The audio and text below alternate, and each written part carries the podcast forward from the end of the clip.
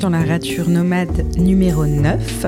Aujourd'hui, j'ai le plaisir d'accueillir Folco Chevalier dans un joli lieu du deuxième arrondissement de Paris.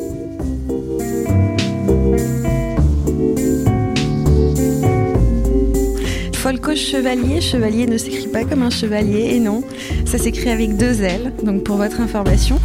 Folco euh, est assez connu, en tout cas a, connu à un moment donné une couverture médiatique importante quand il a sorti son troisième livre qui s'appelle Par au-delà les apparences aux éditions euh, Hachette. Et en fait, c'est à ce moment-là que j'ai rencontré Folco. J'étais euh, encore euh, au Remix Coworking, donc le fameux coworking où j'ai débuté euh, euh, le podcast Rature. On s'est un petit peu parlé parce qu'on est tous les deux euh, des plumes, on est très proches dans, l'écriture, donc on s'est rencontrés à ce moment-là. Euh, et puis c'est un peu plus tard qu'on a vraiment développé un, lien et euh, qu'on a commencé à travailler ensemble.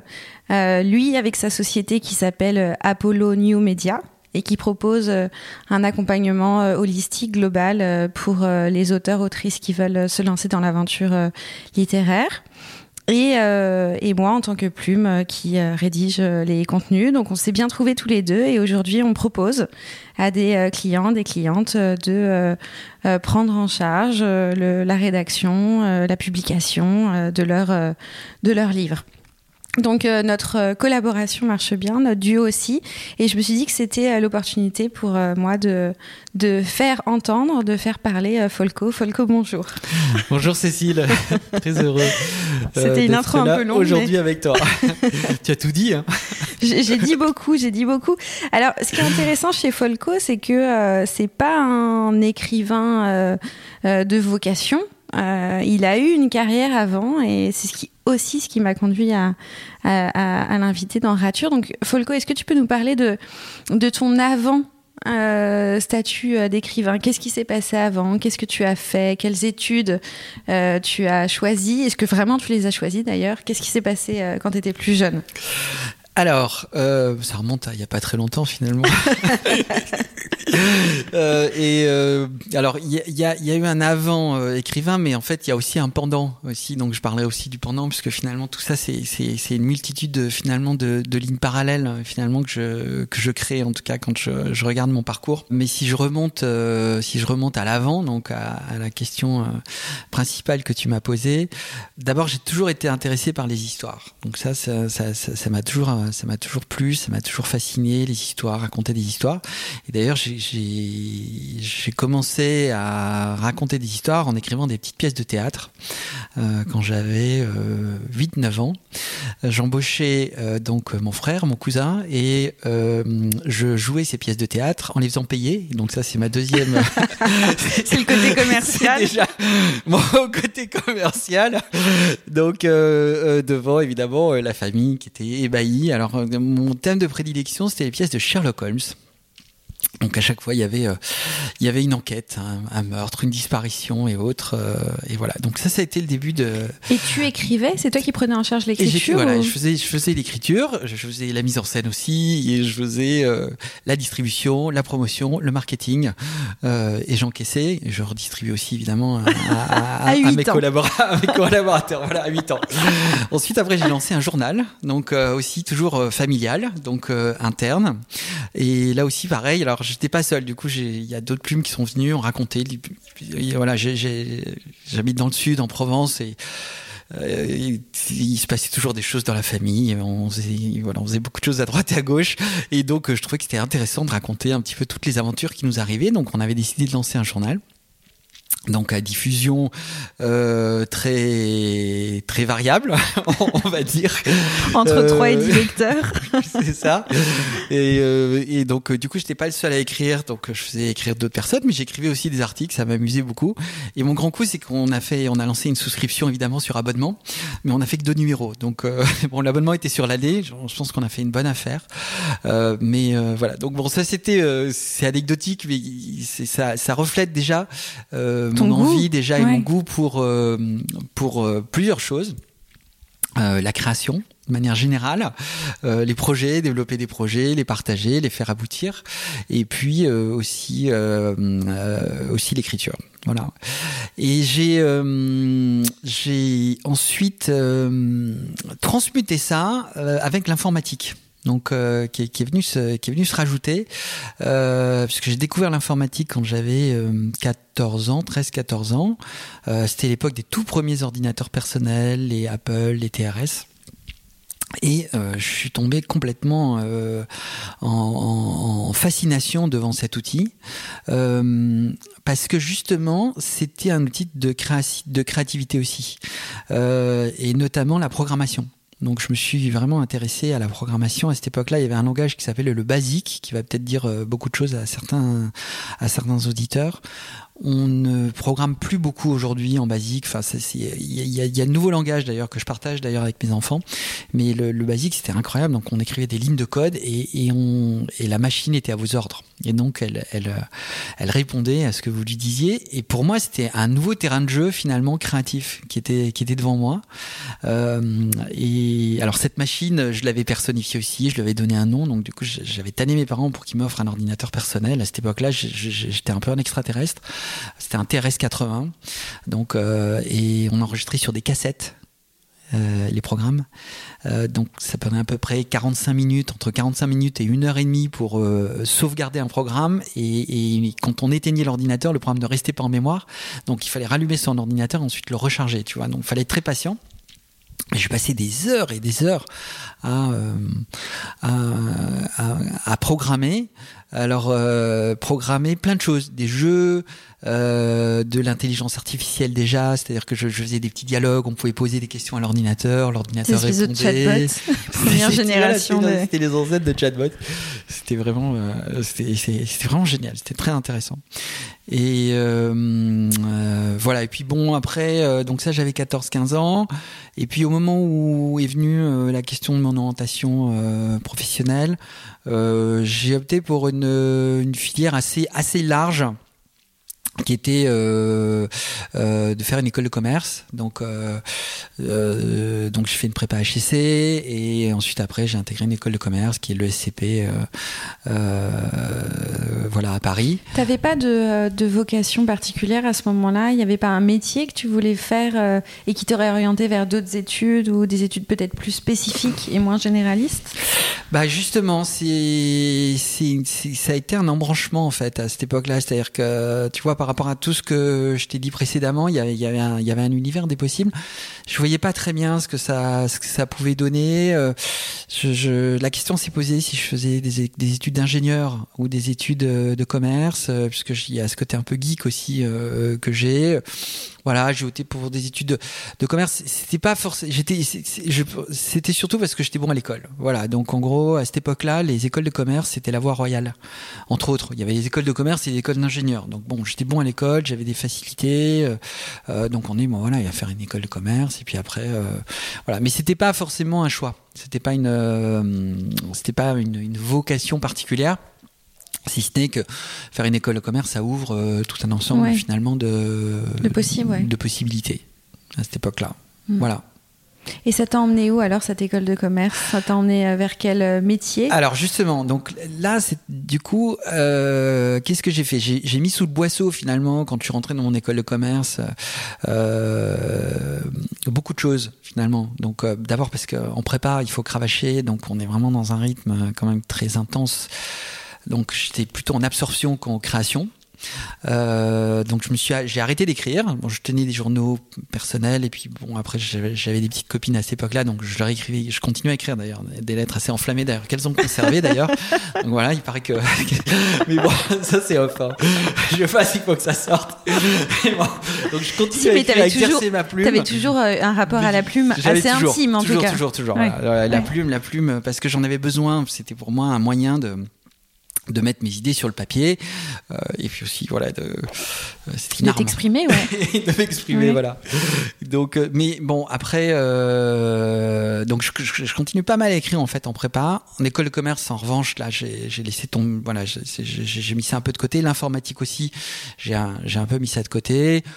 Voilà, j'en ai j'en ai profité, j'apprenais de nouvelles disciplines et et puis je me suis orienté vers du marketing et de la communication. Par goût ou par euh, opportunité? Oui, oui, par goût, parce que le marketing, ça m'intéresse parce que c'est quand même une discipline où on... D'abord, ce qui m'intéresse dans le marketing, c'est la, c'est le, la communication. C'est comment est-ce qu'on arrive à euh, rentrer dans une démarche de communication pour vendre et faire la promotion d'un produit. Comment est-ce qu'on peut trouver son public. Donc cette, cette logique de communication ici, c'est un peu le fil conducteur aussi de, de, son mes, parcours, de ouais. mes envies et de mon parcours. Donc là, je l'ai transmuté dans une discipline euh, qui est une discipline commerciale. Donc, euh, et euh, donc je me suis orienté sur le marketing et, donc du coup je je suis euh, j'ai fait une spécialisation marketing et je suis rentré à cette époque-là aussi c'était très formateur donc chez un géant de la, grande distribution qui est Procter Gamble. Procter Gamble, qui est donc finalement le, le, la voie royale aussi pour apprendre le marketing. Bon, je trouve que ça a été difficile parce que là, euh, on est quand même dans des univers ultra concurrentiels. Euh, donc, euh, alors c'est justement très formateur, donc de pouvoir arriver à, faire à vendre de la lessive ou de l'adoucissant, etc. En revanche, intellectuellement, c'était pas, voilà, il y avait pas, c'était pas extrêmement épanouissement intellectuellement au niveau de la créativité. Oui, c'est ce que j'allais dire. La créativité, elle n'était pas bah, forcément. Je, je, je, travaillais avec des partenaires. Je, voilà, il y avait de l'organisation. Il y avait beaucoup de pression. C'était une autre manière de structurer. Ça m'a, ça m'a énormément formé aussi. Donc euh, intellectuellement, euh, c'est une école de rigueur. Euh, donc voilà. Donc ça, de ça, process. Ça, de process. Voilà. Donc ça, je pense que ça, ça m'a beaucoup, euh, beaucoup formé, comme toutes mes années aussi de prépa donc qui, euh, qui sont venus finalement consolider aussi ça et, et, faire un peu le pendant aussi de, de cette créativité que, que j'ai en moi. Après, effectivement, bah, euh, quand on est concentré sur les process, sur, euh, sur, sur des univers qui sont extrêmement compétitifs et durs, on, on, peut avoir tendance assez rapidement quand même à mettre sous le boisseau aussi beaucoup de choses. Donc à t'éloigner de. Voilà, donc c'est mmh. des années où je me suis éloigné de, éloigné de, de cette source. éloigné consciemment ou, ou tu t'es juste laissé prendre par le flot de, du début de carrière, de, l'ambition qu'on a à ce moment-là Alors, en fait, ta question est pertinente parce que je ne lui ai pas donné autant d'importance que je ne lui donne aujourd'hui. C'est-à-dire, je pense que, alors après c'est personnel, mais euh, quand on démarre sa, quand on démarre sa vie, on, on, tâtonne un peu, on va à droite, on va à gauche. C'est, c'est un peu compliqué de savoir ce qui est important pour soi. Euh, et pour moi, c'était juste du jeu, tu vois, euh, écrire des lettres, euh, écrire des petites nouvelles, etc. Mais voilà, c'était une forme de jeu, mais qui, qui, qui, auquel je ne donnais pas d'importance, d'accord, parce que culturellement, euh, peut-être familialement, en tout cas, la valeur n'était pas plus, placée voilà, là. La valeur n'était placée, n'était pas placée là. C'est un élément important. Et donc, euh, on plaçait la valeur plutôt dans le, dans le business, dans les affaires euh, et autres. Donc pour moi, j'ai toujours regardé ça du côté du jeu. Euh, et, et, je me, et, je me, suis concentré sur ce qui était sérieux, qui ouais. était le business, euh, etc. Et je me suis pas rendu compte que c'était une partie intégrante de moi, totale. Donc euh, c'était pas c'était pas l'un euh, ou l'autre. Et, et, donc j'avais établi une, un, une échelle de valeur en fait qui ne me correspondait pas. C'était une échelle de valeur qui était héritée et encore une fois sans aucun jugement de valeur. Donc simplement on hérite de énormément de choses. Hein, donc dont on, après on essaie de se dépatouiller te débarrasser, etc. C'est tout ce process finalement de de d'essai, d'erreur et d'autonomisation, ouais. voilà. Ouais. Et, et, et, et, donc euh, voilà. Donc pour moi, c'était pas important. C'était pas c'était pas vital. Je regardais ça très très loin. Je pensais pas que je pouvais euh, euh, en faire quelque chose de sérieux, que je pouvais exposer aux yeux du public ce que j'écrivais, etc. Tu vois, c'était quand même dans un cadre extrêmement extrêmement familial et personnel. Donc j'avais pas cette ouverture d'esprit et oser finalement faire ça en tout cas pour me dire ok très bien euh, je, je, peux aller plus loin de ce côté là en creusant en tout cas ce volet qui me correspond qui, qui me définit. Donc euh, comme l'autre aussi hein, d'ailleurs donc il n'y a pas de hasard. Donc, alors euh... quelle a été la, la première euh, rature qui t'a fait déconstruire un petit peu ce modèle hérité qui t'a qui t'a rapproché de, de l'écriture comme un, un réel métier alors, encore une fois, euh, plusieurs choses. Euh, D'abord, quand je suis rentré dans le, monde du commerce, euh, je me suis rendu compte quand même que j'étais plus à l'aise dans des environnements où j'étais plus à l'aise. Je pense que j'étais, j'exploitais plus mon, potentiel en tout cas, et, et c'était beaucoup plus agréable quand j'étais dans une logique de création. D'accord Plus que dans une logique euh, euh, d'exécution. Il y a des gens qui sont très monstres pour arriver à faire des, des process, des formaliser, etc. Moi, ce qui, ce, qui, ce, qui, ce, qui, ce qui me plaît, et là où je pense en tout cas apporter de la valeur, pouvoir, c'est dans une capacité finalement à imaginer des choses dans ma capacité aussi à les réaliser parce que justement je suis structuré euh, et donc aller aller au bout. Mais il y a, y a ces deux aspects là et donc déjà euh, très vite je me suis rendu compte qu'il fallait plutôt que je sois quand même dans des environnements entrepreneuriaux créatifs.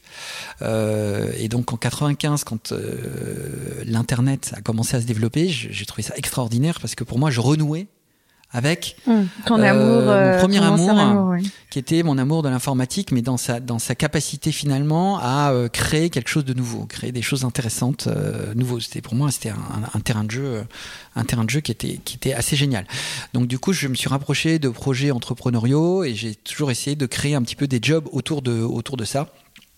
Donc, euh, donc ça, ça a été la première, je dirais, le premier mouvement oui. Donc d'essayer de, de, de, de, réintégrer au maximum quand même euh, ma capacité euh, à voilà, créer, de, le pouvoir plaisir créer, aussi, imaginer euh, des que... choses, etc. Et du coup, je suis rentré dans un projet qui était génial dans les années 90, en 98. 95, chez Infony, qui était un des tout premiers fournisseurs d'accès Internet, qui avait monté un service qui était génial. Et j'étais responsable de programmes. Donc mon, mon rôle, c'était d'imaginer des programmes interactifs donc et de piloter après des équipes pour qu'elles puissent réaliser ces programmes interactifs. Parce qu'il y avait besoin de contenu à ce moment-là sur euh, sur internet. Infony était un réseau qui se définissait comme un réseau privé fermé. euh, qui se voulait le canal plus de l'internet. À cette époque-là on était dans des logiques d'internet fermé de réseau fermé euh, et donc il fallait des gens qui soient en capacité d'imaginer les programmes et ensuite de les piloter. Et je suis rentré je fais partie des 10 15 personnes qui ont été recrutées pour imaginer ces programmes. Bon, pour moi c'était c'était ouais, absolument un, génial. un rêve un rêve presque. Voilà on imaginait euh, des choses un peu les plus folles. On a, on a donc euh, et euh, et puis surtout on les on les on les voilà on les réalisait.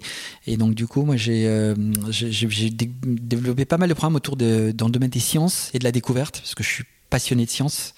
Et donc j'ai monté donc toute la, chaîne finalement sciences et découvertes de ce réseau qui s'appelait Infonie. Exemple de programme, j'avais imaginé un programme à cette époque-là. Claudie André euh, a été la première française à partir dans l'espace. Donc c'était une grande première et, je savais que ça allait faire du bruit. Et donc j'ai imaginé un programme où les abonnés d'Infonie pouvaient suivre au jour le jour la mission de Claudie André euh, donc sur, euh, sur, le, sur le réseau en ligne. Alors, aujourd'hui, ça paraît évident, mais c'était en 98. Ouais. Et donc, euh, donc j'ai embauché un journaliste de RFI qui est allé interviewer Claudie Andrédé donc euh, quand elle était à Baïkonour déjà là-bas pour qu'elle raconte au jour le jour sa mission, son aventure. Son aventure. Euh, J'avais pris contact avec la NASA pour qu'il m'envoie des films donc de la conquête de l'espace, etc. Et j'avais complètement scénarisé ensuite après les contenus auxquels les abonnés allaient accéder au jour le jour. Donc, euh, donc avant la mission, ils étaient dans la salle de contrôle, euh, ils pouvaient voir des vidéos d'archives de la NASA, et puis et ensuite après on diffusait au jour le jour exactement ce qui se passait avec Claudie André. Mmh. Donc euh, et tu te reconnectais aussi ici à ton goût pour l'histoire. Parce qu'il y a une histoire que tu racontais là-dedans. Exactement, euh... c'était une histoire, ouais, exactement, tout ça, à fait. C'est exactement, c'était une vraie scénarisation, c'était un voyage. Donc vraiment, c'est, enfin, c'est une aventure. Hein. La conquête de l'espace, ça, ça, me passionne aussi. Donc c'est, c'est, avec son lot d'aventures, de drames, etc. C'est absolument fascinant et ça continue encore aujourd'hui.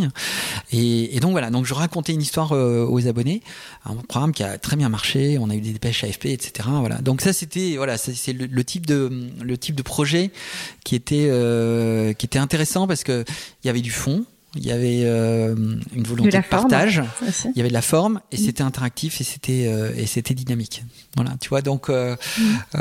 et, et j'ai fait ça pendant deux ans et c'était vraiment vraiment extraordinaire. Donc ça c'est le premier euh, premier enfin des débuts de voilà euh, des, des, mouvements. Ensuite après donc au début des années 2000 euh, là j'ai fait le grand saut donc dans la création d'entreprise. Donc j'ai monté euh, donc Est-ce que Franco juste tu étais las du modèle que présentait le, le CDI parce que peut-être que tu as été CDIsé chez dans tes déjà précédents. Oui. Est-ce que est-ce qu'il y avait une une rature, une lassitude par rapport à ce système là qui te convenait pas forcément euh, forcément, qui manquait peut-être de souplesse ou d'une certaine forme de créativité, et que c'est aussi pour ça que tu es allé vers l'entrepreneuriat. C'est que le cadre même légal de, de, de ce contrat à durée indéterminée te, te convenait pas forcément.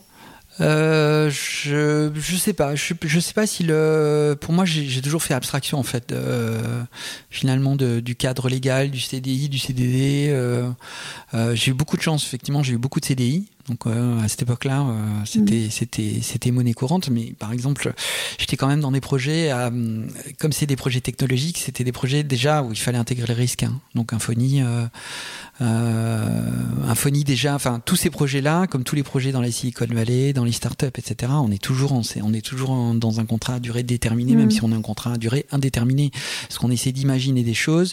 On est sur des business models qu'on essaie de créer, et donc forcément il faut intégrer ce, cette mm. incertitude donc après le contrat de travail. Euh... Mais néanmoins, tu as choisi l'entrepreneuriat pour passer une autre étape de ton mouvement euh, vers la créativité. C'est-à-dire que c'est cette forme légale-là qui te permettait de, de, de, faire exactement ce que tu voulais peut-être. Oui, exactement. Voilà, tout à fait. Mm. Et puis aussi le fait de vouloir euh, euh,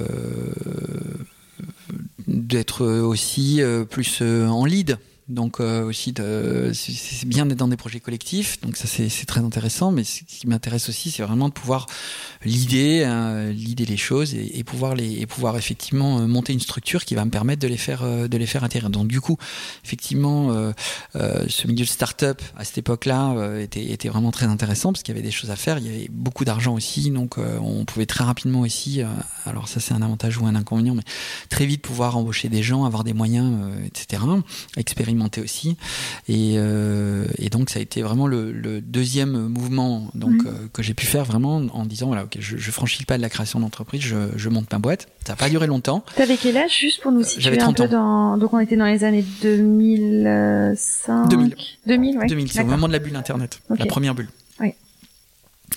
Et donc, je, avec une avec des associés, on a monté on a monté un site qui s'appelait Le Spot, euh, donc un site d'achat groupé donc euh, qui était assez assez précurseur, euh, avec toujours une logique aussi d'histoire qu'on racontait. C'était vraiment un endroit où on avait voulu donner de la personnalité au niveau de l'interface. Euh, voilà, donc c'était des produits avec des personnalités. Après, les business models étaient très euh, très très peu développés à cette époque-là. Il y avait peu d'acheteurs, euh, donc ce fut une aventure extrêmement euh, passionnante et en même temps très violente parce que euh, c'est allé très très vite. Tout allait très vite à cette époque-là. Donc on est très vite monté et on est très vite euh, redescendu aussi. donc, voilà. Ouais. Et, euh, et, on a craché. Hein. Donc comme beaucoup de beaucoup de boîtes de à cette époque-là, donc on, cette... enfin, on, a craché. On a dû on a on a cédé l'activité ouais. parce que effectivement on n'avait plus les moyens de, de pouvoir la développer comme on voulait quoi. Ça a duré quoi, deux trois ans? Ça a duré un an et demi. Ah oui, ça a ouais, été ouais. vraiment court. Ouais. Ça a été très rapide. Ouais, ça a été vraiment un. Je dis que c'est mon MBA euh, en, en, entrepreneuriat. Euh, donc euh, et euh, on s'est retrouvé quand même à avoir 25 salariés. et 25 salariés en si peu de temps. Ouais, ouais, ouais. ouais. Ça allait très très vite. Ça allait très très vite. Quand une vingtaine. Tu t'es pas méfié de cette fulgurance au moment J'étais complètement pris dans le tourbillon. Complètement pris dans le tourbillon. C'était. On arrivait en plus. Moi, ça faisait déjà quelques années que j'étais dans l'internet avec mes associés. Donc on avait déjà un début d'expérience. Donc on était assez attractif par euh, mmh. et on a été assez senior euh, parce qu'on avait déjà pratiqué le marché. Ça allait très vite ça allait trop vite. Ça allait trop vite. Donc euh, mmh. donc je, je, j'en suis sorti quand même très ouais avec des des marques. avec des ouais bien marqué bien bien marqué quand même. C'était le champ de bataille quoi. J'en ai fait des cauchemars. Ah donc, oui ouais Ouais, ouais, parce que après il y a des, il y a, y a de l'argent derrière, euh, il y a des attentes, il y a des investisseurs. On a ouvert son capital, on avait, on avait levé des fonds. Tout ça, c'était super rapide. Euh, à titre personnel, en plus, euh, voilà, je venais de me marier, j'ai commencé à établir ma, ma vie de famille, donc c'était, mmh. c'était vraiment très, très compliqué. je suis allé au front, j'ai vu, donc et voilà, ça, ça, fait partie aussi du, du process. Qu'est-ce que tu as décidé de, de raturer de cette première expérience entrepreneuriale après l'avoir terminée, après avoir digéré les cauchemars mm. Qu'est-ce que tu t'es dit Ça, je ne le referai plus. Ça, je le rature. Alors, ce que je me suis dit, c'est que je ne, je ne montrerai plus de projet euh, dont je ne maîtriserai pas le business model avec euh, l'argent d'autres personnes. Donc voilà, ça c'est ça, a été devenu, ça j'ai été marqué au fer rouge par euh, cette expérience parce que même si j'étais le j'étais patron de cette boîte, j'avais levé des fonds dès le début. Donc ce projet ne pouvait pas avoir euh, une existence parce qu'il était ambitieux, parce qu'il fallait, euh, voilà, j'avais besoin de fonds. Donc dès le début, je l'ai monté avec des fonds. Et en fait, je me suis rendu compte qu'avec un business model en plus qui n'était même n'était pas rentable, un business model qui était encore faible, finalement, cette société n'était pas la mienne. C'était, j'étais. Elle appartenait aux investisseurs presque. En partie, même si mm. euh, j'étais euh, majoritaire au capital, d'accord. Mais bon, au final, c'est le nerf de la guerre, c'est l'argent. Donc, euh, si l'argent est là, il n'y a pas de problème. Si l'argent n'est pas là, il faut en demander. Et si on passe son temps à demander de l'argent, on passe pas son temps à développer. Et si on demande de l'argent, on est obligé de faire des compromis, des choses comme ça. Voilà, il n'y a pas de problème. C'est, il y a des, il y a, y a, des personnes qui sont câblées pour ça, qui comprennent, qui ont le niveau de maturité. moi, j'avais 30 ans, je l'avais peut-être pas autant que ça. Et, et du coup, je, la rature que j'ai fait, j'ai dit, si je remonte une société, ça sera vraiment euh, autofinancé, bootstrappé, mm. euh, parce que c'est ce qui m'intéresse. Voilà. Donc, euh, et peut-être qu'à un moment ou à un autre, je referai, euh, j'ouvrirai mon capital, je ferai rentrer des gens, mais certainement pas. Euh, Comme tu l'as fait là. Certainement pas D'ailleurs, mm. ça se fait de moins en moins aujourd'hui. Mm. Hein. bon. Mais dans les années 2000, ça se faisait, euh, ça se faisait énormément. Donc, c'était une bulle spéculative Internet. Une bulle spéculative, voilà. Mais on en sort quand même bien, bien, bien mm. secoué quand même psychologiquement. Quoi. Il faut avoir le cœur bien accroché. Et comment tu t'es un petit peu réparé de, de, de cette blessure entrepreneuriale Bah, du coup, j'ai pas recommencé. Ouais. t'es reparti en Ouais, je suis reparti. dans, le salariat. Hum, voilà, donc euh, à cette époque-là, c'était assez compliqué parce que hum, là, j'ai vraiment une traversée du désert. Euh, jusqu'à maintenant, je m'en étais toujours pas mal sorti. Bon, euh, je bougeais pas mal, hein, donc comme tu as pu le voir, beaucoup plus que mes petits camarades à l'époque.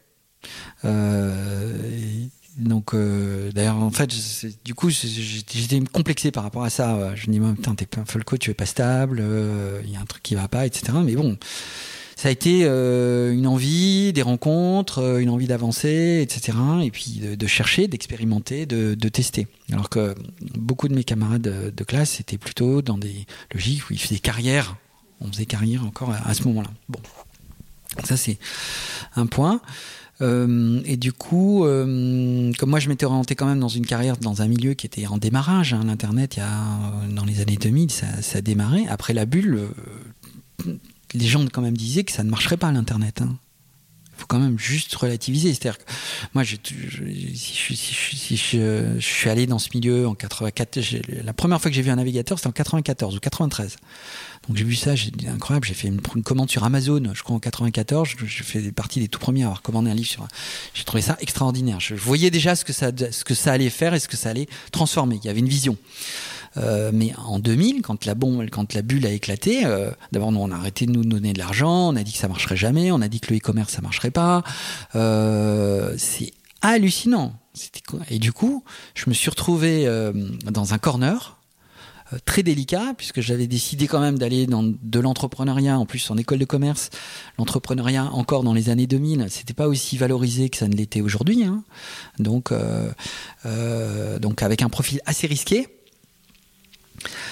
et, voilà, marqué par plein d'expériences diverses. Donc, dans les groupes, j'arrivais, je, je rentrais pas dans la case. Hein. Mm. Je rentrais pas dans la case. Donc, du coup, j'ai cherché du boulot pendant à, l'explosion de la bulle pendant pas mal de temps.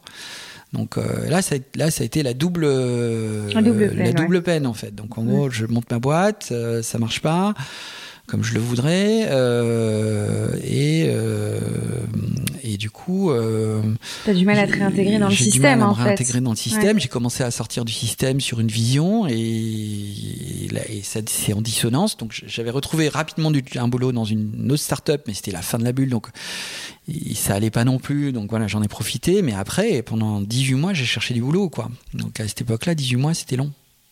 C'était vraiment long. Euh, et j'avais plus ni les moyens ni l'énergie de euh, ni l'envie et puis bah, il y avait plein d'autres choses aussi autour de moi dans mon environnement euh, qui faisaient qu'il fallait que je, stabilise pendant ces 18 mois est-ce que est-ce que tu est-ce qu'il y a eu une connexion à l'écriture justement ou à la créativité ou pas du tout? T'étais vraiment pris dans dans la difficulté de. Non, alors justement, tu, tu vas voir la suite. C'est, c'est non, ça n'a pas été des mois de connexion. Au contraire, j'avais qu'une envie, c'était revenir dans le système.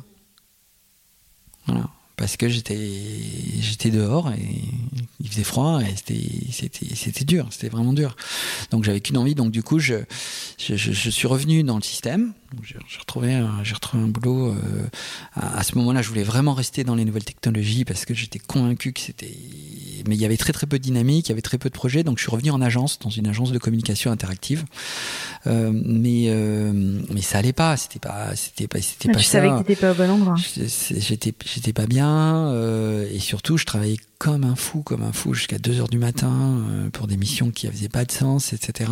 Et, là, je me suis retrouvé au bord du burn-out, vraiment. Euh, et, donc du coup, au bout d'un an et demi, alors ça marchait bien, hein, j'avais les capacités, il y avait aucun problème, mais ça allait pas, c'était pas du tout mon, c'était pas mon truc. En plus, ça me prenait énormément de temps. Je, je, je voyais plus du tout, du tout, du tout, du tout où j'allais. Et c'est là que c'est là qu'il y a eu euh, ce retour. Donc sur, sur, sur ma créativité profonde quoi. Donc en gros, euh, je me souviens très bien de ce moment.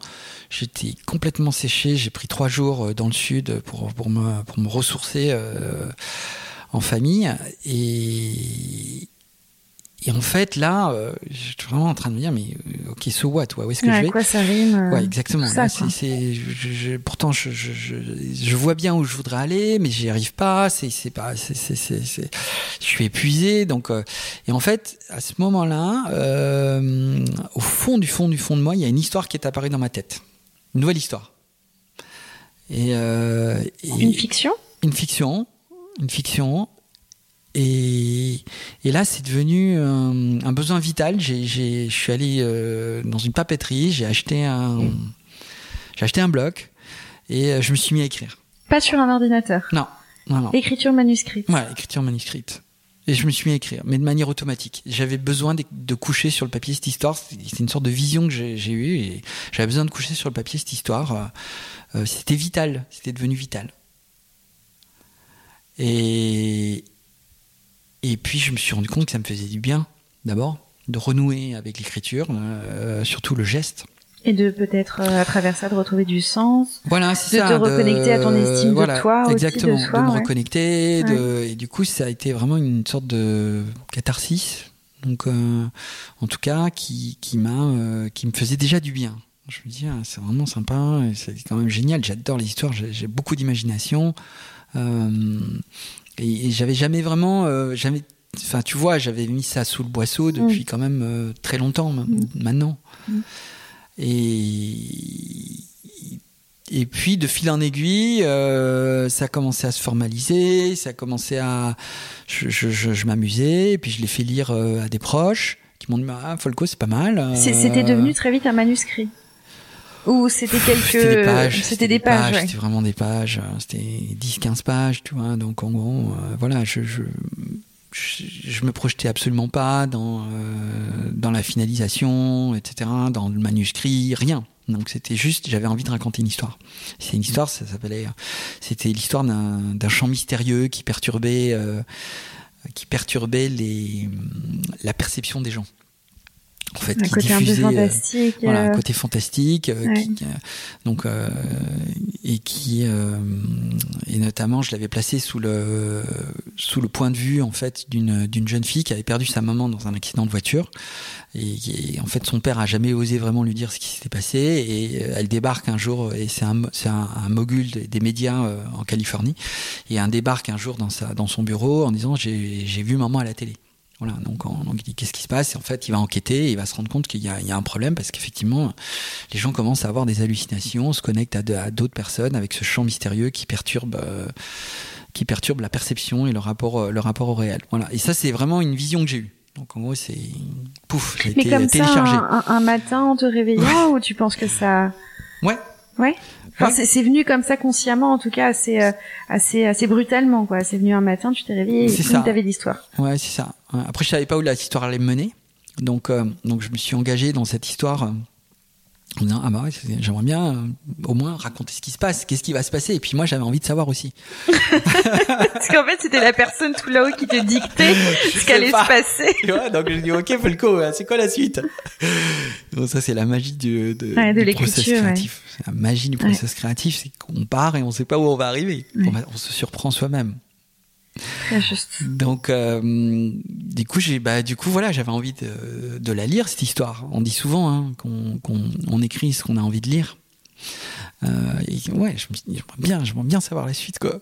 Voilà. Donc, de fil en aiguille, euh, bah, de page en page, euh, dizaines de pages en dizaines de pages, euh, bah, j'ai sorti un premier, un premier manuscrit, un comment, peu éberlué d'ailleurs. Comment t'as réussi mais... à, à accéder à cette légitimité de te dire je vais sortir un livre euh, je, je, qui va du coup m'ériger un petit peu en, en, écrivain, quoi, en auteur.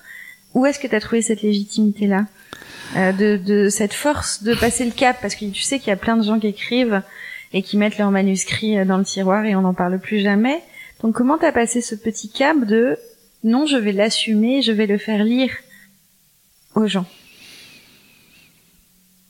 Mmh, alors, je plusieurs choses. Je ne l'ai pas assumé. Euh, pendant très longtemps, même euh, euh, après avoir publié. C'est-à-dire que quand le livre est sorti, je, je, je crois que je l'ai annoncé à mes parents la veille de la sortie en librairie que j'avais écrit un roman. Donc et que le livre allait sortir. Déjà. T'avais, t'avais honte ou, ou tu sentais illégitime? Je, Ouais, c'était, je me sentais pas légitime. Ça me paraissait, ça me paraissait. Euh... Ouais, c'était, c'était, je, je, je, je, je, je sais pas. Il y avait une sorte de de dichotomie que j'avais établie, je pense, entre mmh. le folco. Euh, euh, qui a fait une école de commerce, qui est dans le business, etc. Et puis un autre Folco qui est euh, créatif, euh, etc. Et, et, ce les deux s'étaient pas rencontrés, quoi. Non, ils s'étaient pas rencontrés, non. exactement. Et mmh. donc euh, ce deuxième Folco, je, je, vraiment, j'étais, je, je, le regardais un peu de loin même. Hein, tu vois, non, non, pas du coup. ok, ouais, ouais, non, non, il y a quelqu'un qui a publié un bouquin, c'est, c'est s'appelle Folco Chevalier, mais tu aurais pu prendre un pseudonyme d'ailleurs. Alors justement, on va, on va en parler ouais. du pseudonyme. Donc je vais répondre déjà à ta première ouais. question. Donc euh, du coup, donc déjà, tu vois, j'ai eu du mal à assumer. Donc euh, déjà, euh, et, et, en fait, ce qui m'a aidé quand même, c'est le fait d'avoir des gens très très proches autour de moi, qui, que je, avec lesquels je suis vraiment en, en confiance et qui, qui voient, enfin, qui, qui ont su m'accueillir dans la dans la globalité de ce que j'étais et qui m'ont encouragé. Mais ce sont des personnes très proches.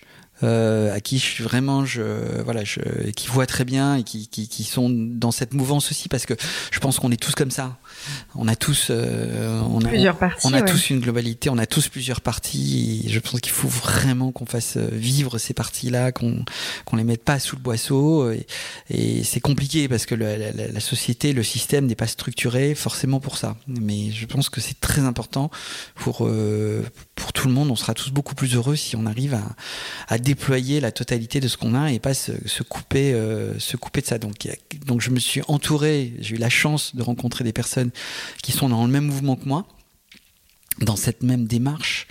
Et donc du coup, c'est les premières personnes à qui j'ai fait j'ai fait j'ai partagé ça et qui m'ont encouragé finalement dans cette voie parce qu'elles étaient elles cheminaient aussi sur ce sur ce, chemin-là. Sur ce chemin-là, voilà. Donc euh, l'auto-édition juste ton premier livre? Alors justement. Donc du coup euh, de fil en aiguille, ben, j'ai terminé le roman. Euh, alors question du pseudo, pas du pseudo. Folco Chevalier. Bon, euh, à un moment, en plus, bon, mes prénoms, j'en ai eu un autre avant. Euh, voilà, il y, a une longue histoire autour de mes prénoms. J'ai pas mal, j'ai pas mal. Euh, enfin, j'ai un historique vis-à-vis de mes prénoms parce que Folco n'a pas été accepté à l'état civil. Donc, en fait, mon vrai prénom c'est Denis. Voilà, ça l'a été pendant très longtemps. Donc, Folco n'avait aucune existence euh, officielle, mais on m'a toujours appelé Folco. C'est mon prénom usuel. D'accord. Donc que j'ai récupéré maintenant avec un ami euh, qui, qui, qui, a, qui, a, fait passer ça. Euh, voilà, mais c'est compliqué de changer de prénom. Donc j'allais pas un nouveau en plus parce que justement j'étais en train de batailler déjà avec ces deux identités. Tiens, c'est un hasard. Ouais. Hein non, non c'est pas Denis un hasard. le côté sérieux et Folco hein le côté créatif. Tu vois, donc, bon, déjà il n'y a jamais de hasard. Donc euh, quand on prend du recul par rapport à ça, euh, et du coup c'est pas un hasard si j'ai récupéré même officiellement mon prénom Folco depuis une dizaine d'années. Euh, donc j'avais pas non plus euh, en plus euh, rajouté un, une nouvelle identité alors que j'avais pas récupéré déjà la première. Tu vois, donc ça fait, il y a une logique imparable finalement dans, dans, dans, la manière dont les choses se déroulent.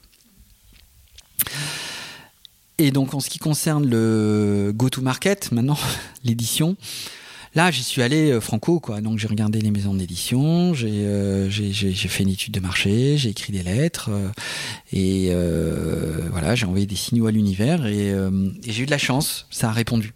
Voilà. Alors ça n'a pas répondu là où j'avais demandé, hein, très souvent. Hein, donc, euh, donc les grandes maisons d'édition, j'ai eu des réponses très sympas, hein, vraiment personnalisées, etc. Donc à toutes les personnes qui écoutent, il faut. Euh, les, les, alors maintenant pour travailler dans les maisons d'édition, les, maisons d'édition, elles ont des comités de lecture, elles, euh, voilà, il y a, des process, elles cherchent des auteurs. Donc, euh, sans auteur, il n'y a pas de, il a pas de, il a pas de maison d'édition. Donc, euh, si vous avez quelque chose qui vous tient à cœur, allez-y, faites-le. Déjà, ne serait-ce que le fait de pouvoir euh, de, le faire, ce geste-là, c'est un geste qui est très important. C'est un, geste très important que c'est une affirmation que, que, vous faites par rapport déjà euh, à l'univers de manière générale. Donc, euh, et vous savez pas ce qui va arriver. Vous savez pas ce qui va arriver, vraiment. Donc, il faut y croire. La première des choses, c'est qu'il faut d'abord croire en soi. Donc donc j'ai eu des réponses vraiment, vraiment sympas, touchantes. Après, il y en a d'autres, j'ai pas eu de réponse, etc. C'est pas grave. Hein. J'étais dans le mouvement. Et puis euh, je suis parti euh, en Tunisie, euh, donc dans un club de vacances. Et puis là, je rencontre des gens, complètement par hasard, voilà. Et puis mon épouse leur dis voilà, Folco a écrit a écrit un roman. Ah oui, ah bah c'est super et tout. Bon, je dis non non mais bon. Oui, bon, voilà, écoute, euh, je l'ai envoyé, mais bon. Et, et là, du coup, euh, cet ami euh, que je venais de rencontrer me dit, mais écoute, j'ai un très bon ami qui a monté une maison d'édition euh, qui cherche des manuscrits. Je dis, bah ouais, écoute, pourquoi pas? Bon, Après, tu sais, les rencontres de mmh. vacances, ouais. tu sais comment ça se passe. Non, non, elle en parle dès son retour des vacances. Euh, elle, le pitch, elle dit écoute, euh, il, part, il part dans son avion à New York là, donc envoie-lui ton manuscrit par mail, il va le lire. Et trois semaines plus tard, il prenait contact avec moi et il demandait à ce, qu'on, à ce que je le rencontre. Alors, c'était, une, petite maison d'édition qui s'appelle Timé Édition. Vraiment, je, leur suis euh, éternellement reconnaissant, en tout cas, de, m'avoir mis le pied, pied à l'étrier. Et ce qu'ils m'ont demandé, ils m'ont dit votre manuscrit est intéressant, il y a des choses à l'intérieur, mais on voudrait savoir si vous êtes prêt à le retravailler? Euh, parce que bah, en l'état, c'est un premier roman et, mmh. c'est encore très brut. Il y a, très souvent, on met beaucoup de choses dans, dans une histoire, on met trop de choses souvent. Donc, euh, l'art, c'est souvent une histoire de, mmh. d'enlever des choses. Mmh. L'art de la simplicité. Exactement. Donc, on enlève. Et une histoire, c'est pareil. Donc, euh, et en plus, quand on connaît pas finalement, quand on n'est pas formé à ça, donc euh, c'est quand même un art. Hein, le récit, le storytelling, c'est ça se travaille, hein, ça s'apprend. Euh, bon, moi j'ai fait ça de manière très très instinctive avec mon imagination. Ils m'ont demandé donc si j'étais prêt à retravailler euh, jusqu'à la sortie du manuscrit. Je dis oui, évidemment. Moi, je évidemment que je suis prêt à retravailler. Euh, je, je, au contraire, je suis dans une logique d'apprenant et autres. Mais visiblement, c'est pas assez, c'est pas, ça n'est pas courant. Hein. Il y a beaucoup d'auteurs qui arrivent avec un manuscrit en disant c'est comme ça, c'est mon mmh. histoire. Euh, mmh. euh, je pense qu'il faut avoir une démarche très, très, pra très pragmatique et humble. Mmh. Donc bon, euh, en plus ils m'ont donné une avance, donc j'étais payé pour retravailler mon manuscrit. C'était super. J'ai beaucoup appris du coup à ce moment-là parce que je travaillais avec un éditeur professionnel alors qui m'a fait une note de lecture euh, d'une page, qui m'a terrifié. Parce que là, du coup, j'avais. Là, là, là j'étais au pied du mur, là. Et t'avais des ratures à faire. Ouais, et j'avais des ratures à faire. Ouais. et j'étais vraiment au pied du mur. J'avais signé ouais. un contrat avec une maison d'édition. J'en avais parlé à personne. Donc je m'étais engagé sur un projet, mais complètement en parallèle en plus de mon boulot. Euh, ça y est, c'était en train de devenir vrai. Euh, et donc elle m'a envoyé la note. Et j'ai mis trois mois avant de. Je crois que j'ai mis 15 jours avant de la lire. et j'ai mis trois mois avant de, me remettre devant mon manuscrit et de me dire ok, maintenant, qu'est-ce que je fais avec ça, quoi? Parce que. Euh, l'analogie en tout cas que je, je peux faire, c'est qu'un un livre, un récit, c'est une maison qu'on a construite. Donc, au moment, il y a une pièce, il y a une façade, il y a une devanture, etc. Et quand on reçoit une note de lecture, euh, parfois c'est du gros œuvre la note de lecture, donc euh, ça, ça, peut faire extrêmement peur. T'as l'impression qu'il faut revoir toutes les fondations. Exactement, exactement. Donc là, en fait, on me demandait de déplacer euh, euh, la cuisine et de la mettre dans le salon, de déplacer le troisième étage au premier étage et de changer la peinture. Tu, tu es d'accord avec moi? Bien sûr sur, en plus sur une construction purement intellectuelle. Donc c'est un effort intellectuel quand même qui est très, euh, qui est très significatif. Et je me suis vraiment mis à l'épreuve. J'aime bien me mettre à l'épreuve, ça, tu, tu as dû le remarquer.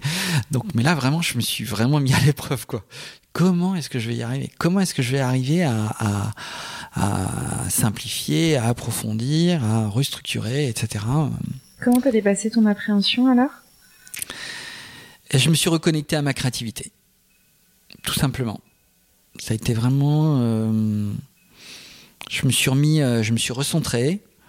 Euh, et j'étais au soleil, je me souviens très bien. J'étais dans un, je me suis remis parce que l'énergie solaire c'est très important pour moi. Je me suis recentré et puis je me suis fait confiance à nouveau. Donc, euh, et c'est vrai que le process créatif, c'est très subtil, c'est très, très particulier, quelque chose, il y a quelque chose d'assez magique. Et du coup, euh, je me suis dit, écoute, vas-y, de toute façon, euh, il faut que tu, t'as réussi à le faire une première fois, il n'y a pas de raison que tu n'arrives pas à le faire une deuxième fois. Donc, et donc du coup, bah, il y a de nouvelles idées qui sont arrivées. J'ai retravaillé, puis je, trois mois plus tard, j'avais un nouveau manuscrit. Et ce nouveau manuscrit, tu n'as pas eu l'impression qu'il trahissait ton idée initiale ou, travestissait ton idée initiale? T'as as, l'impression d'être resté dans une continuité, mais euh, euh, plus plus aboutie? Tu vois, comment tu l'as senti cette deuxième euh, version? Ce deuxième jet? La, ta question, est-ce que c'est une rature ou pas euh... Est-ce que c'est une rature? Est-ce que c'est une Est-ce que c'est c'était pas vraiment le même livre? Ou est-ce que c'était le même livre en mieux? Tu vois, est-ce que ton idée principale, elle était là quand même? C'est le même livre en mieux. Vraiment. Ah ouais, vraiment. Mmh. franchement, ça n'a rien à voir. on fait un super travail là. Donc en gros, euh, et puis je suis allé au bout de ce que j'avais à dire. Donc après, ça peut être encore amélioré. J'ai eu des retours de lecteurs, etc. Euh, donc euh, c'est un premier roman. Donc, mais en tout cas, pour un premier roman, ça se tient. Ça se tient. C'est une nouvelle. C'est une, c'est une nouvelle. Il était, mais il, il, tient bien. Ça s'appelle Le Chant des Anges. Le Chant des Anges, qui est donc paru en 2009. Qui est paru en 2009, exactement, et chez Team Édition. Tu as vendu combien d'exemplaires? Euh, écoute, euh, le chant. Alors après, si tu veux, il a eu deux vies, hein, ce, ce, roman, puisqu'il est paru mm. chez Team Édition. Et ensuite, après, euh, euh, la maison a cessé son activité et je l'ai republié en numérique. Euh, et en fait, c'est ça, c'est là qu'il a qu'il a rencontré son public.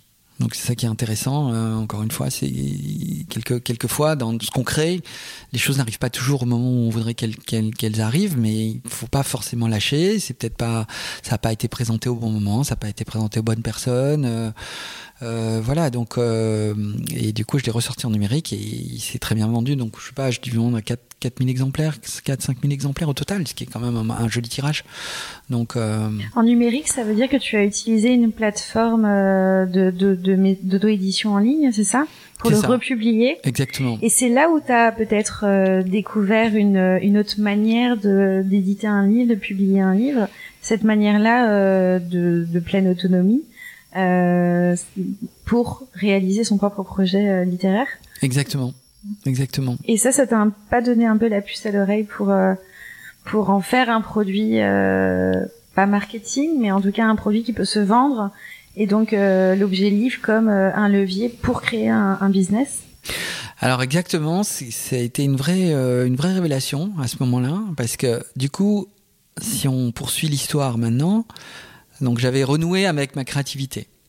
Mais les procédés la manière en tout cas de, de, de, livrer cette créativité et de, de valoriser cette créativité, j'étais passé par un procédé finalement de, de très traditionnel.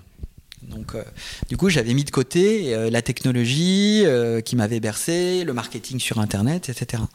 Et quand finalement le, le, le, cette nouvelle, ces, ces, nouvelles plateformes finalement d'auto-édition sont arrivées, il y a vraiment eu un, un comme on dit, perfect storm, c'est vraiment un, un, une, conjonction parfaite finalement entre donc euh, l'envie de pouvoir euh, euh, donc exprimer ma créativité et en même temps les, les, des nouveaux moyens de communication, des nouvelles technologies, etc. Et je me suis dit mais alors ça vraiment ça, ok, là là les choses se mettent complètement en place. C'est-à-dire que je me vois faire ça pendant euh, pendant les 20 années ou les 30 années qui viennent quoi. Donc en gros parce que parce qu'il y a un nouveau terrain de jeu qui est en train de s'ouvrir, qu'il y a des choses extraordinaires à faire. Euh, euh, ça ne vient pas euh, euh, ça va pas mettre les méthodes traditionnelles à terre, ça va venir les compléter. Moi, je suis l'exemple parfait. Je, me définis comme un auteur hybride.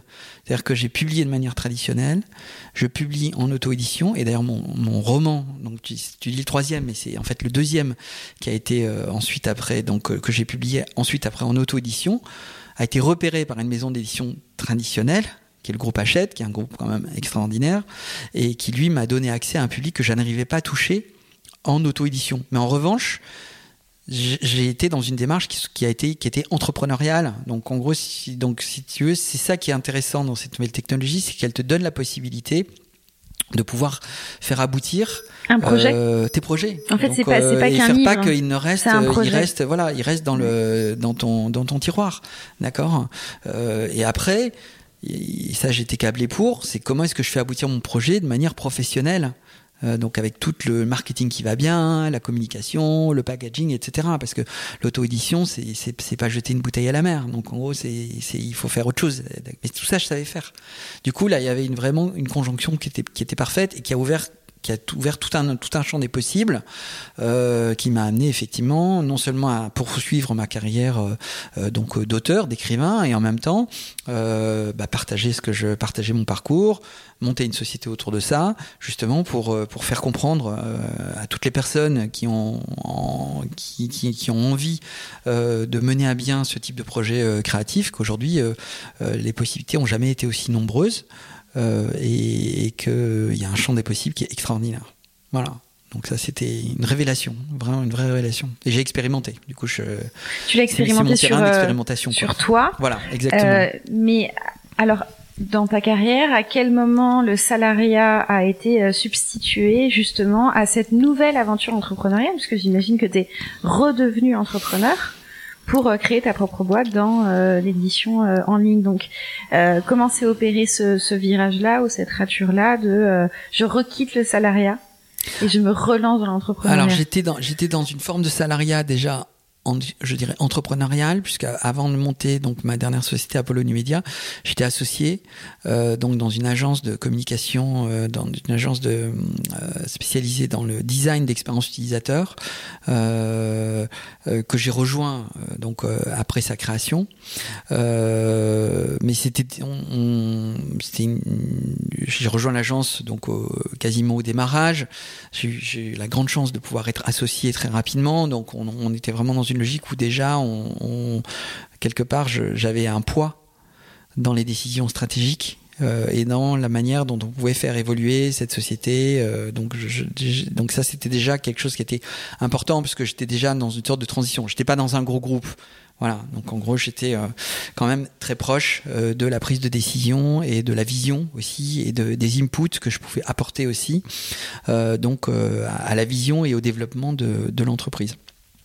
Mais effectivement, en parallèle, j'avais expérimenté, j'avais continué ce, chemin, et donc à un moment, euh, c'est vrai que l'agence avait déjà fait un, un beau parcours, euh, et je me suis dit, ok, très bien, où est-ce que je me projette maintenant? Donc j'avais 45 ans, euh, donc euh, dans les voilà dans les 10-15 ans à venir, où est-ce que j'ai et on a encore beaucoup d'énergie. Euh, voilà, de toute façon après on a, on oui, a toujours de l'énergie. donc bon, mais bon, donc donc du coup je me suis dit voilà, je j'ai je, je, vraiment envie de, en tout cas de de, de, continuer à explorer plus en profondeur maintenant. Donc, toujours ma créativité, donc au travers de l'écriture et en même temps au travers de la, de la manière aussi de faire, de partager, d'utiliser tous les leviers du digital pour, pour permettre à des projets d'écriture de, d'écriture d'aboutir. Voilà. Donc, et donc, du coup, j'ai franchi le pas. C'était quand euh, que tu as franchi le, pas? Il y a cinq ans. Il y a cinq ans. Mm. Euh, Aujourd'hui, est-ce que tu te, Apollo New Media, tu le définirais comme une euh, maison d'édition en ligne ou tu penses que c'est pas encore ça ou c'est pas ça du tout euh? Non, c'est c'est pas ça du tout. En fait, et enfin après moi je dis on est une maison d'édition nouvelle génération, mais je fais surtout du conseil, donc je joue pas un rôle d'éditeur. Euh, on accompagne euh, beaucoup de professionnels, hein, donc des experts, des coachs. Voilà, donc c'est gros de mon activité, c'est un, accompagnement de personnes qui ont, qui veulent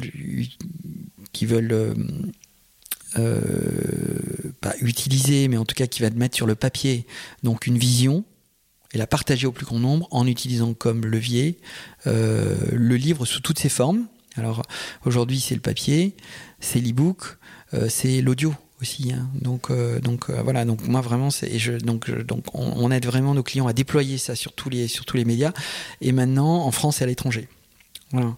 Euh, mais encore une fois, dans une logique très entrepreneuriale. C'est, mes clients restent, restent maîtres de leur, de leur droit d'auteur.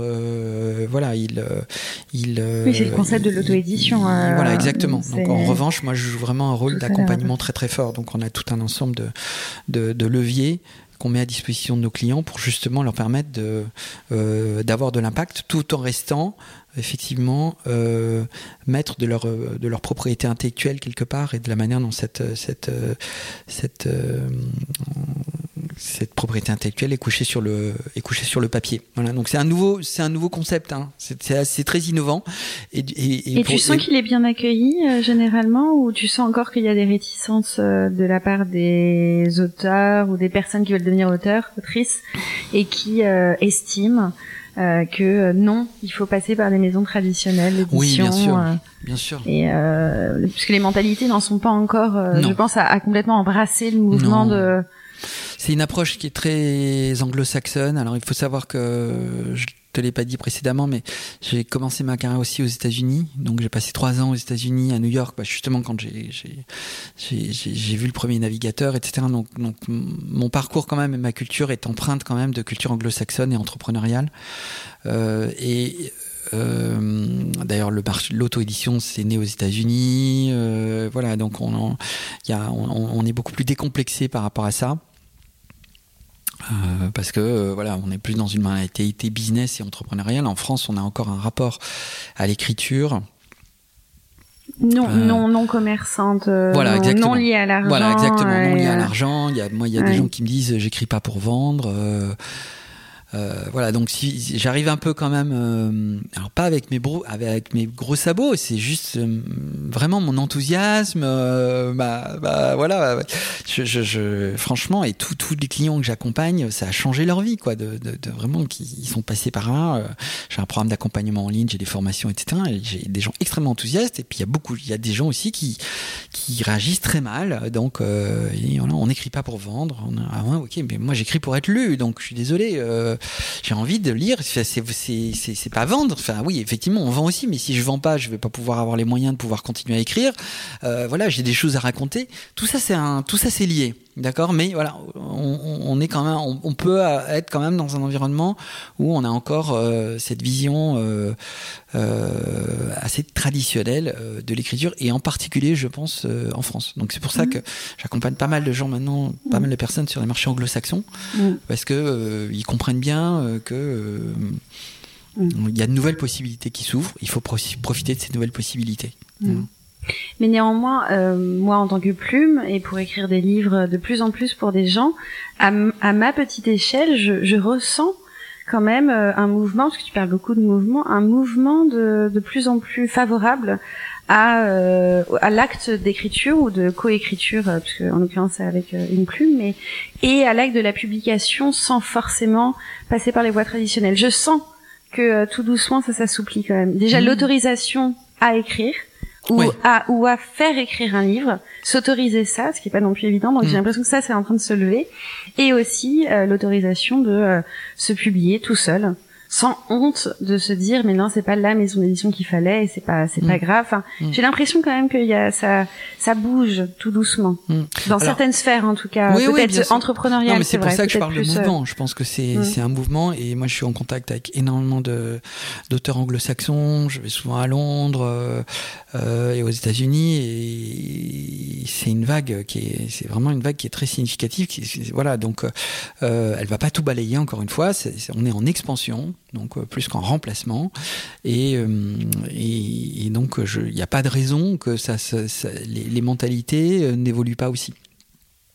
En revanche, moi, ce que je partage aussi dans, dans cette démarche, c'est que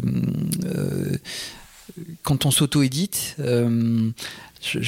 c'est un acte aussi de, co-création. Donc, moi, j'invite énormément mes clients à, faire lire leurs livres à des panels de lecteurs, à des bêta-lecteurs. Donc c'est une approche très start-up. Je dirais, je, j'aide mes clients à publier en mode start-up. D'accord? Donc en gros, donc euh, ils écrivent, ils soumettent leurs livres à, des bêta-lecteurs, on travaille là-dessus, quels sont les bêta-lecteurs, etc. Euh, ils leur font des retours. Donc, donc finalement, le, travail de l'éditeur euh, a beaucoup de valeur. Donc dans son aujourd'hui, je pense, dans sa dans sa capacité finalement à, à polir donc euh, le diamant brut souvent qui lui est livré. Et c'est exactement ce qui, m'est arrivé pour mon premier roman. Donc quand on s'auto-édite, on n'a plus cet éditeur-là qui, s'il fait bien son travail, va vous un petit peu, euh, va un peu te, te bousculer, t'aider à aller plus loin. C'est l'objectif. Et donc du coup, quand on s'auto-édite, moi ce que j'ai mis en place, c'est justement ce travail avec ces bêta lecteurs. Donc euh, parce que ils n'ont pas l'expérience évidemment, du, de l'éditeur, et c'est pas du tout ce qu'on leur demande, mais en revanche, tu exposes ton livre déjà à ton public cible. Et donc, si, ton public si cible, donc si tu, si tu choisis bien, en tout cas les personnes à qui tu vas exposer ton livre, si tu travailles bien ton questionnaire, tes retours, etc., ils vont te faire des retours, mais d'une richesse extraordinaire. Et tu vas très très vite voir ce qui va pas très, souvent des retours euh, assez euh, bruts euh, et, et, juste, ouais. Exactement. Donc du coup, c'est une démarche un peu en mode start-up, donc qui fait que effectivement après tu retravailles et tu retravailles une fois ou deux fois, et, ce que tu sors au final, tu as déjà une qualité d'output qui est vraiment qui est vraiment super, donc vraiment qui, qui est très intéressante. Après, euh, la, dernière vague, c'est effectivement la commercialisation. Mais aujourd'hui, avec le digital, il y a vraiment beaucoup de choses à faire. Donc ça, je pense qu'on a moins, euh, on, est, on, est en capacité de pouvoir euh, vraiment prendre les choses en main. Encore faut-il avoir cette envie et cette démarche aussi entrepreneuriale. Je retrousse mes manches et puis je, je délègue passer à quelqu'un. Oui, puisque l'auto-édition euh, requiert effectivement un, un minimum d'esprit entrepreneurial. Exactement. Euh, on peut pas, on peut pas euh, se là-dedans euh, si on n'a pas ça. Je le recommande pas. Si, si, si, clairement, en tout cas, il y a plein de personnes auxquelles je ne le recommande pas parce que je sens qu'elles ne seront pas dans cette logique-là. ça peut vraiment payer, ça prend du temps. on est sur des temps, un temps qui est assez long. Euh, tout est là, les techniques sont là, mais il faut avoir envie de, il faut avoir envie d'y aller. Donc, euh, il y a des personnes qui disent non, moi je préfère juste écrire et puis je, tant pis, euh, euh, voilà, et je respecte ça complètement. Donc c'est pas, ça, se présente tout le monde comme tout le monde n'est pas fait pour être entrepreneur. C'est faux. Voilà. Merci Folco pour cet échange qui j'espère en inspirera plus d'un, plus d'une pour prendre la plume et, et se lancer dans, la rédaction et la publication surtout de, de leurs manuscrits. À bientôt avec une nouvelle rature.